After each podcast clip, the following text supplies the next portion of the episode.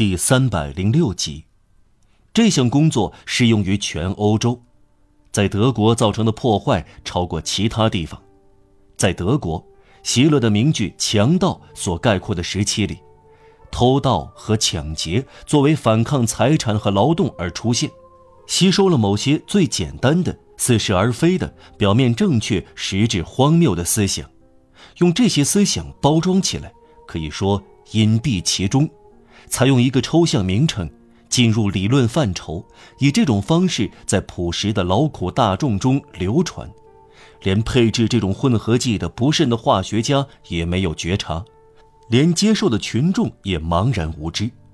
每当出现这类事实，后果都是严重的。痛苦产生愤怒，正当富有阶级想睁眼瞎子或者安然入睡，总之闭目塞听时。穷苦阶层的仇恨碰到在角落里沉思的苦闷或失去理智的人，燃起了火把，开始审查社会。仇恨的审查，这是可怕的事。倘若时运不济，就要发生从前所谓雅各团的惊人动乱。相较而言，纯粹的政治动荡不过是儿戏。那已不再是受压迫者反对压迫者的斗争，而是困苦反对舒适的暴动。于是，一切分崩离析。雅克团是人民的地震。约莫十八世纪末，这种危险也许在欧洲迫在眉睫，却被法国大革命这一声势浩大的义举阻止了。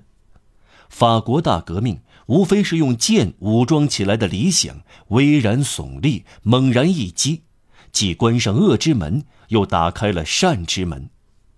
他指出了问题，宣布了真理，驱除了瘴气，净化了世纪，给人民加冕。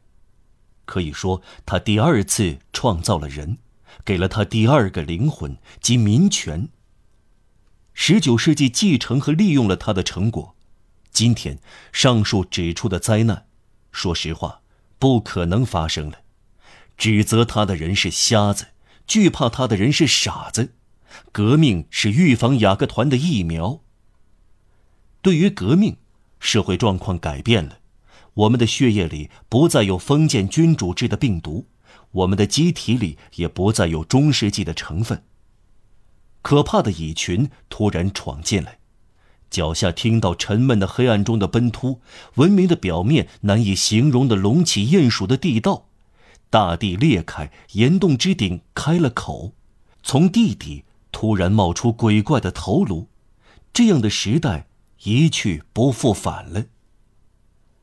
革命感是一种精神感觉，民权感得到发扬，便发展责任感，所有人的法则是自由。根据罗伯斯庇尔出色的定义，他在他人自由开始的地方结束。从1789年以来，全体人民在个体崇高化中扩大，有了自己的权利，穷人就有了光彩。快饿死的人内心感到对法国的坦荡。公民的尊严是内心的盔甲，自由的人是审慎的，有选举权的人在统治。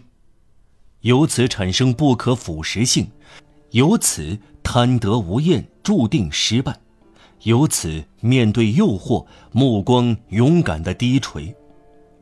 革命的净化效果突出。七月十四日、八月十日，这样的解放日一过，就再也没有贱民了。受到启迪、成长起来的群众发出的第一声叫喊是：“处死盗贼！”进步。是个有教养的人，他有理想和绝对不做小人。一八四八年，运载多伊勒理工的财宝的那些货车是由谁押送的？由圣安东尼郊区的拾荒者。破衣烂衫给财宝站岗，美德使这些衣衫褴褛的人大放光彩。在这些货车上，有的箱子没有关严。甚至有的半开半闭，在光辉夺目的珠宝匣中有缀满钻石的法国古老王冠，顶端那颗代表王权和摄政权的红宝石价值三千万。赤脚汉守卫这顶王冠。因此，再没有亚克团了。我对那些机灵鬼感到遗憾。往昔的恐惧起了最后一次作用，今后不可能对政治起影响了。